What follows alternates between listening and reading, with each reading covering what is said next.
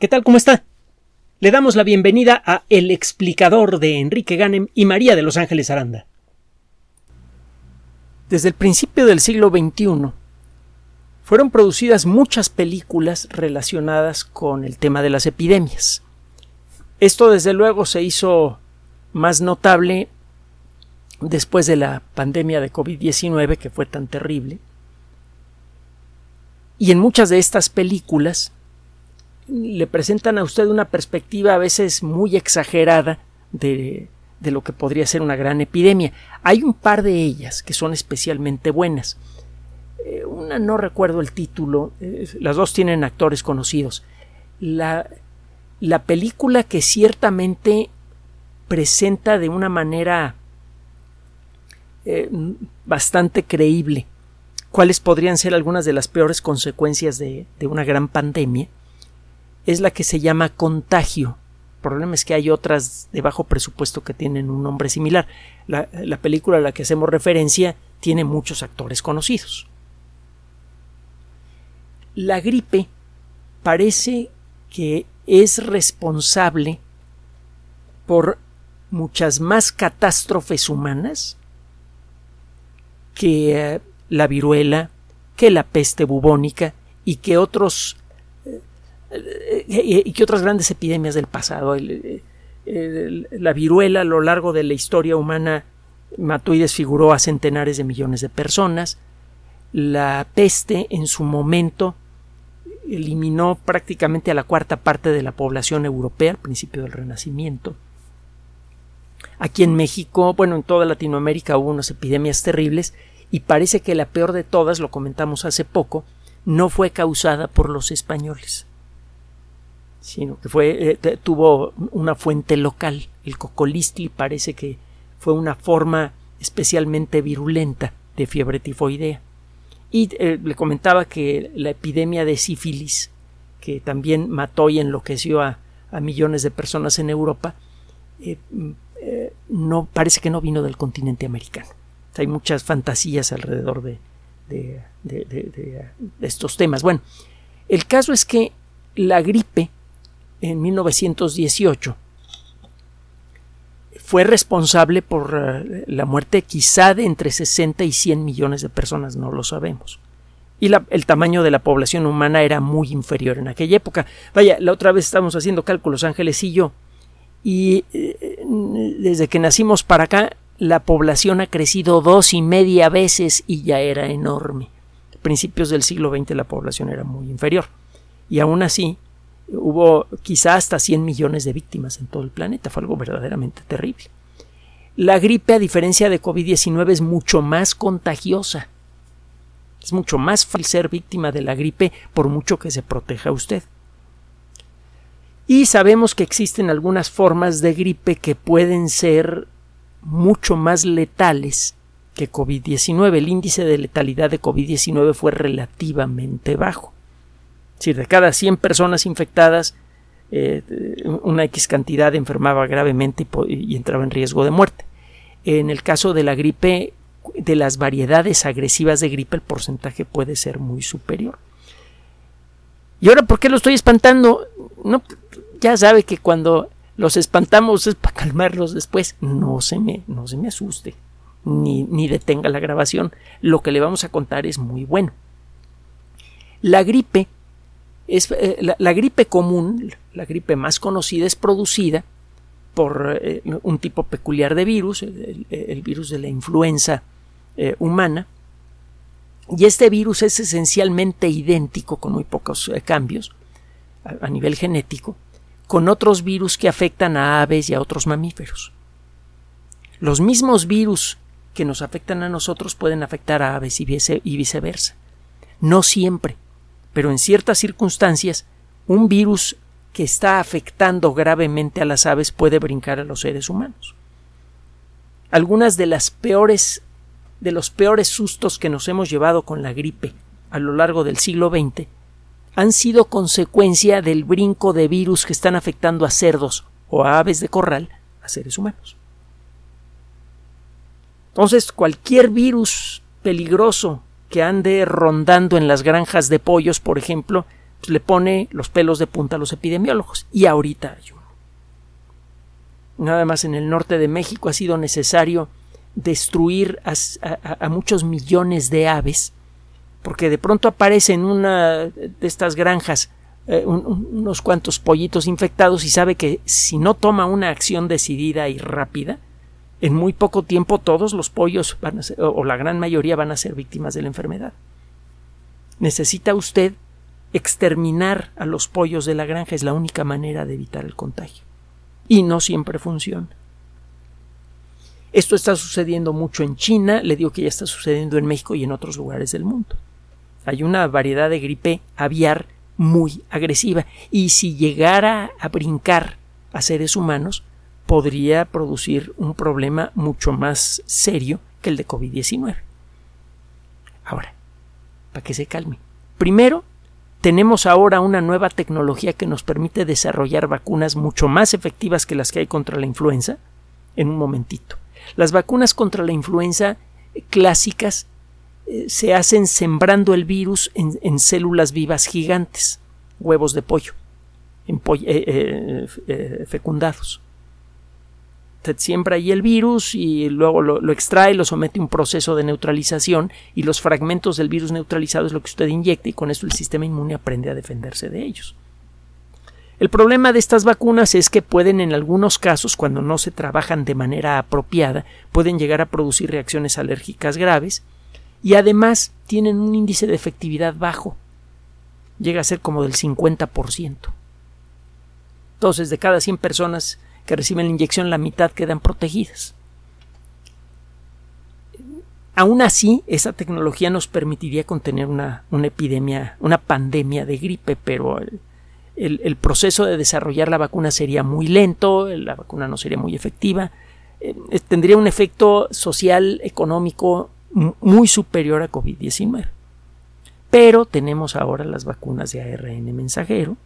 El 10 de diciembre le van a entregar el premio Nobel a las personas que las inventaron y con ellas podríamos desarrollar vacunas mucho más efectivas y en un tiempo mucho más breve. Así que por ese lado no se me vaya a asustar. Pero hay otra cosa bien sabrosa que acaba de salir publicada en una revista de las buenas, Nature Communications. Recuerde que Nature es una editorial del más alto prestigio posible, así que lo que le vamos a contar no es uno de estos rollos que alguien se inventa para tener algo que decir. Es un trabajo científico de verdad, que además, por estar publicado en Nature Communications, puede usted descargar en forma gratuita. Nature Communications ofrece sus contenidos en forma gratuita y son trabajos científicos de muy alto nivel. Bueno, ¿de qué se trata este rollo? ¿Y por qué debe usted sonreír cuando lo escucha? Mire, cada año tienen que ser destruidos muchos pollos en muchos lugares del mundo como consecuencia de la gripe aviar. Simplemente en los Estados Unidos el Departamento de Agricultura reportó que en el 2022 murieron 50 millones de aves de corral de todo tipo por la gripe aviar. Esos son los animales que murieron y los que fue por, la gripe y los que fue necesario también sacrificar para evitar contagios. En, simplemente en Sudáfrica, la Asociación Ganadera de, Sudáfrica dice que fue necesario destruir 7 millones de aves en los primeros, en, la primera mitad de este año como consecuencia de brotes de gripe aviar. Entonces, eh, eh, eh, de arranque el costo económico es enorme y el destruir comida de buena calidad, el pollo es una de las mejores proteínas que puede usted consumir. El huevo y el pollo es de lo más sano que hay, junto con el pescado. El pescado puede no ser tan sano como el pollo porque algunos peces, por la forma, por lo que comen, acaban con una concentración importante de mercurio en sus cuerpos. Son consumidores finales. Ellos comen a otro bicho que se comió otro bicho que se comió otro bicho que se comió otro bicho. En cada etapa de esta cadena, las sustancias ricas en mercurio se van concentrando en los músculos, grasa y a veces en el sistema nervioso de, los bichos y eso hace que al final de la cadena el pez grandote, el que usted compra para, para comerse, pueda llegar a tener niveles importantes de mercurio. Y ese mercurio en buena medida es consecuencia de las porquerías que tiramos al mar. Un, un caso de, de boomerang ambiental. Pero con el pollo no pasa. El pollo es un alimento excelente y estamos destruyendo toneladas y toneladas y toneladas de pollo. Porque si no los destruimos, esos pollos al poco tiempo contagian a los demás y se acaba toda la producción de pollos. Y por otro lado, existe el riesgo, si estos pollos se siguen contagiando, que en, este proceso de, que uno contagia al otro y contagia al otro, aparezca una mutación que brinque al ser humano y entonces sí, nos vamos a llevar un susto de la patada. Las hay tres grandes pandemias en el siglo XX. Hubo varias, pero hay tres pandemias en el siglo XX eh, causadas por gripe, entre ellas la de 1918, que fueron producidas por pollos. Por, pollo, por pollos o por, eh, o por aves de corral infectadas y el virus brincó a seres humanos. Entonces hay que tomarse esto muy en serio. Entonces tenemos un doble problema. Una amenaza seria a nuestra integridad física, y me refiero a la colectividad humana, y por lo tanto una amenaza a nuestra economía, la estabilidad de la sociedad. Todavía no nos recuperamos de la pandemia de COVID-19 en, términos económicos y sociales. Y por otro lado, estamos tirando a la basura un montón de comida en un mundo que exige cada vez más alimento. La cantidad de recursos que hay que gastar todos los años para producir una tonelada de carne de pollo es muy grande porque una parte de ese de, esa producción se tiene que ir a la basura, o más bien al incinerador como consecuencia de, de esto.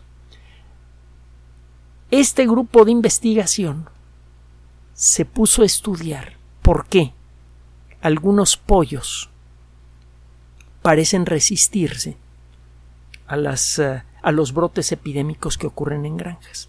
Estos brotes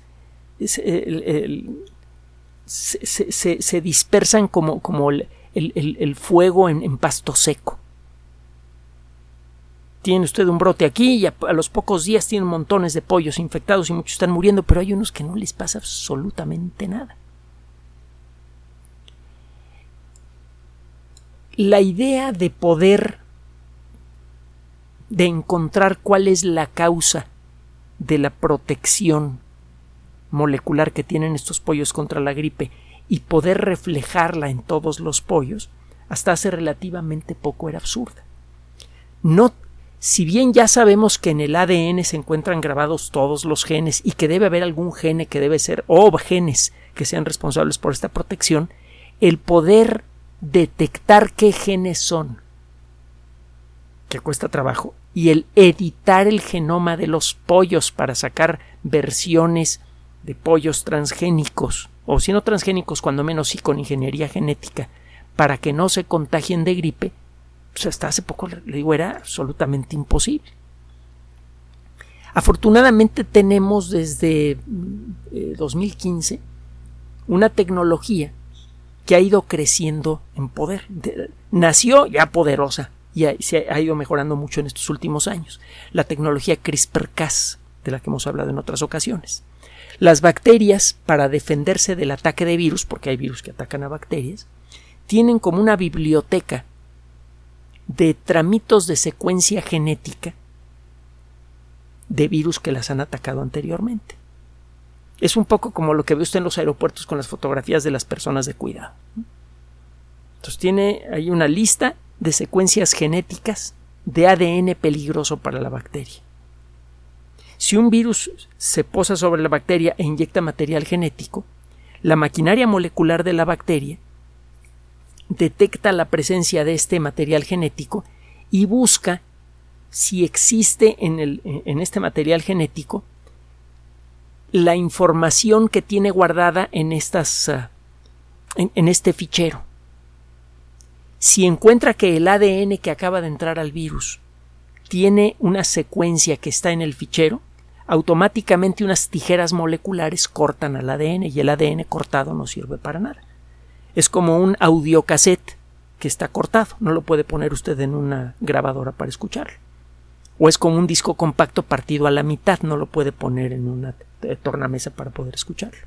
Bueno, esta tecnología fue tomada por dos damas que la descubrieron, la modificaron y crearon un cóctel de moléculas que le permite a usted decirle a, eh, eh, que le permite a usted decidir, mira, en este tramo del ADN de quien sea, todos los ADN son iguales, me cortas aquí, me cortas acá y el tramito que quitas lo reemplazas por este otro. Este sistema molecular, lo hemos comentado en otras ocasiones, hace lo mismo que la función de búsqueda y reemplazo que hay en los procesadores de texto. Usted esta función de búsqueda y reemplazo, que es el sistema CRISPR-Cas, le dice qué texto quiere buscar y qué texto quiere que reemplace al texto buscado. Aprieta un botón y en un momentito el sistema puede buscar en un mamotreto de 500 hojas todas las instancias del texto que usted quiere reemplazar y lo cambia. Yo creo que todos los que hemos usado una computadora alguna vez hemos usado esa opción. Bueno, CRISPR-Cas hace eso con el ADN, en pocas palabras. Y eh, al principio, pues como que no funcionaba muy bien, que digamos, a veces no insertaba las cosas donde debía, a veces no cortaba donde debía, y el resultado era un ADN alterado que a veces producía cáncer. Esto nunca se intentó en seres humanos ni en animales, nada más en células individuales. Se ha ido corrigiendo, al punto de que ya se ha podido mejorar en mucho y ya se usa a nivel industrial. Por ejemplo, hay ganado que naturalmente no tiene cuernos, es una mutación.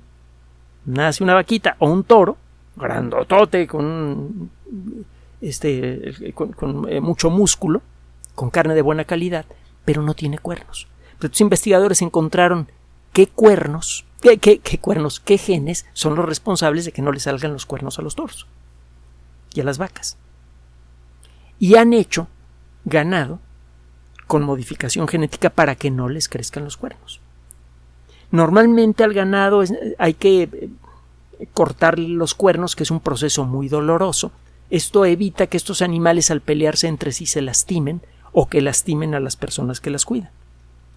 La persona que tiene que cortarles los cuernos pues tiene que sufrir con el animal, que a nadie le gusta maltratar un animal a menos que esté verdaderamente loco. Y además el animal puede ponerse un poco inquieto y una vaquita o un toro de 300, 400, 500 kilos que se pone inquieto, como que es algo que no es muy bueno para la salud de la persona que esté, que esté en la zona. Bueno, ya existen los animales de, de corral a los que no les crecen cuernos porque se les hicieron modificaciones genéticas. Hay antecedente y esto realmente ha mejorado en mucho la producción de, las granjas porque los animales se lastiman mucho menos entre sí. Con esto se evitan infecciones, gastos en veterinario, eh, pérdida de calidad del producto porque los animales están enfermos o se mueren o lo que sea. Este grupo de investigación, el autor de este trabajo, se puso a trabajar en el genoma de las gallinas con técnicas modernas. Ahora tenemos técnicas que nos permiten no solamente conocer la lista de genes que hay en el ADN de un organismo. Eso es parte del trabajo de la genética. También tenemos, eh, podemos tener entonces el genoma completo de distintos animales utilizando técnicas genéticas. Ahora, no todas, no todos los genes se expresan. Los genes son instrucciones para fabricar proteínas. En las células de nuestro hígado hay genes que sirven para fabricar proteínas que nada más hay en las neuronas. Esos genes están apagados en nuestras eh, células del hígado y activos en las neuronas. El ADN de las neuronas y de las células del hígado son iguales, eh, es idéntico. Solo que la lista de genes apagados y prendidos en cada célula es diferente. La disciplina que estudia esto es la transcriptómica, el proceso de convertir la información del ADN en proteína se le llama transcripción y la transcriptómica estudia eso. Y luego está la proteómica, que es la disciplina que estudia qué demonios hace cada proteína, porque hay proteínas que realizan una sola función importante en nuestro organismo, pero en muchos casos las proteínas realizan tres o cuatro funciones diferentes completamente diferentes y todas son muy importantes. Entonces contamos ahora con herramientas para poder hacer un rastreo más detallado de la maquinaria de, de la célula viva no solamente en dónde está guardada la información que sirve para fabricar las proteínas, sino también qué proteínas se expresan en cada una de nuestras células y para qué sirven. Como consecuencia del uso de estas técnicas, fue posible identificar una proteína que se llama ANP32A. Estos numeritos de catálogo se lo ponen los investigadores que las descubren y pueden ser cualquier cosa, el nombre del laboratorio abreviado, lo que sea. Muchas veces es una abreviatura de la de una descripción breve de lo que hace la proteína. hay una base de datos eh,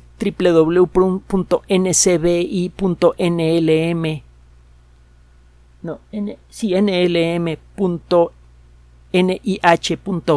con B es mantenida por el los Institutos Nacionales de Salud de los Estados Unidos, que es una colección de institutos de investigación que se dedican, adivine, a distintos temas relacionados con la salud, tienen una base de datos de genes conocidos, de genes que se sabe para qué son. Este gen en particular, el ANP32A, se llama así porque es una fosfoproteína del eh, acídica nuclear es la número 32 de esa familia y dentro de esa familia es el, pertenece a la categoría A. De allí el ANP32A fue descubierta primero en nosotros los seres humanos, los pollos también la tienen, qué raro, ¿no? Tiene que ver con la evolución, desde luego. Bueno, el caso es que eh, lo que encontraron estos investigadores es que la proteína de los pollos que se enferman de gripe y de los que no se enferman de gripe, esta proteína en particular es ligeramente diferente. Hay un cambio chiquitito. La función de la proteína es la misma. Es un poco como tener un desarmador y hacerle un cambio pequeño en la forma general del mango. Es más, ni siquiera en el mango, sino en la tapa del mango del desarmador. Eso no afecta a la función del desarmador. El desarmador sigue funcionando igual. Se ve diferente. Funciona igual. Lo mismo pasa en esta proteína. La ANP32A de las aves que enferman y de las aves que no enferman tiene exactamente la misma función. El cambio ocurre en una parte de la proteína que no tiene nada que ver con su función. Eso pasa con todas las proteínas. Son moléculas gigantescas y a veces un cambio pequeño en un rincón hace que toda la proteína cambie de funcionamiento y a veces un cambio grande en otra parte no produce efecto alguno. Estos investigadores encontraron que si usted transfiere este gene a los pollitos que nacen de una gallina susceptible a la gripe, nueve de cada diez pollitos quedan completamente protegidos contra la enfermedad de doble manera. No solamente estos pollitos no se enferman, tampoco transmiten la enfermedad. Recuerde que con todas las infecciones existen los casos de los de las personas que no enferman y pueden contagiar a otras personas, de los portadores asintomáticos. Bueno, los pollitos que reciben este tratamiento ni enferman ni se vuelven portadores asintomáticos. Entonces, estos investigadores hacen el primer experimento y dicen, ah, mira, esto está empezando a funcionar bien. Vamos, normalmente cuando un pollito enferma, es porque recibe una X dosis de virus proveniente de, de, los pollos cercanos. Bueno, pues estos investigadores le inyectaron directamente, no por la boca o la nariz, sino inyectado directamente una dosis mil veces superior a la dosis típica que produce contagio en pollos. Se metió una cantidad de virus verdaderamente inmencionable en el interior de los animalitos. Un animalito no protegido se muere en muy poco tiempo. Estos animales que recibieron una dosis antinatural, cinco enfermaron y, los otros cinco no. Esto es muy notable porque esta, esta dosis nunca se podría dar en la naturaleza. Nunca, nunca. Ni siquiera la décima parte de esta dosis. Una dosis así de alta en ningún sistema inmune puede, puede enfrentarla. Pero el sistema inmune de estos animales estaba funcionando tan bien que en 5 de cada 10 casos los bichitos no enfermaron. Bueno, estos investigadores no se quedaron allí. Encontraron que por un lado el virus de la gripe podía en un momento dado mutar y atacar a los pollitos que tenían la ANP32A modificada. Entonces estos investigadores encontraron que si modifican otras dos proteínas relacionadas, y son modificaciones menores, la ANP32B y la ANP32E, los pollitos no se enferman y el virus no se puede adaptar. La probabilidad de que un virus sufriera las tres mutaciones necesarias para poder contrarrestar a estas modificaciones es esencialmente cero.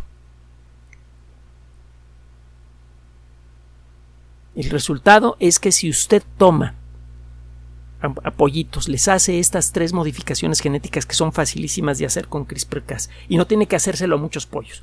Ah, este, hace las modificaciones en unos cuantos pollos, hace, los eh, hace poner huevos y al cabo de poco tiempo tiene usted varias generaciones de pollos, tiene muchos, muchos pollos resistentes a la gripe aviar, que no requieren de vacunación, que no se van a enfermar y que no van a contagiar a personas con una forma de gripe aviar que luego pueda producir un desastre.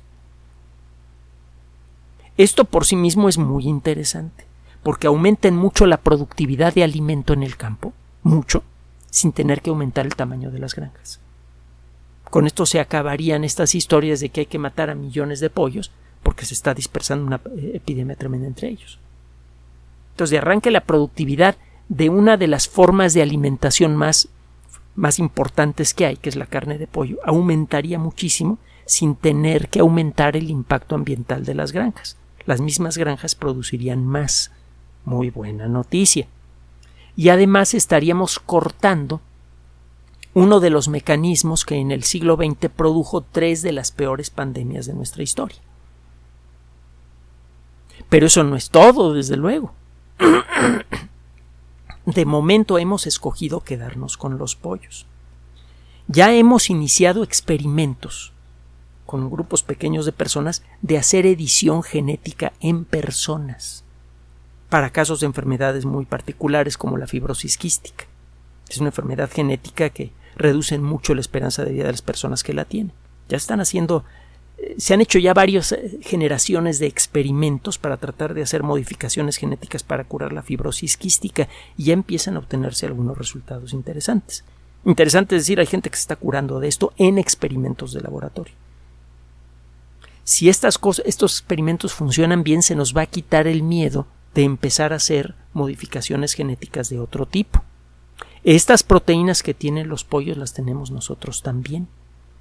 Podríamos en principio empezar a desarrollar modificaciones genéticas simples que se podrían aplicar a través de inyecciones como si fueran vacunas, que podrían no solamente protegernos de la siguiente gripe estacional, esta tecnología podría quizá acabar con la gripe, con consecuencias enormes para la salud de toda la sociedad humana.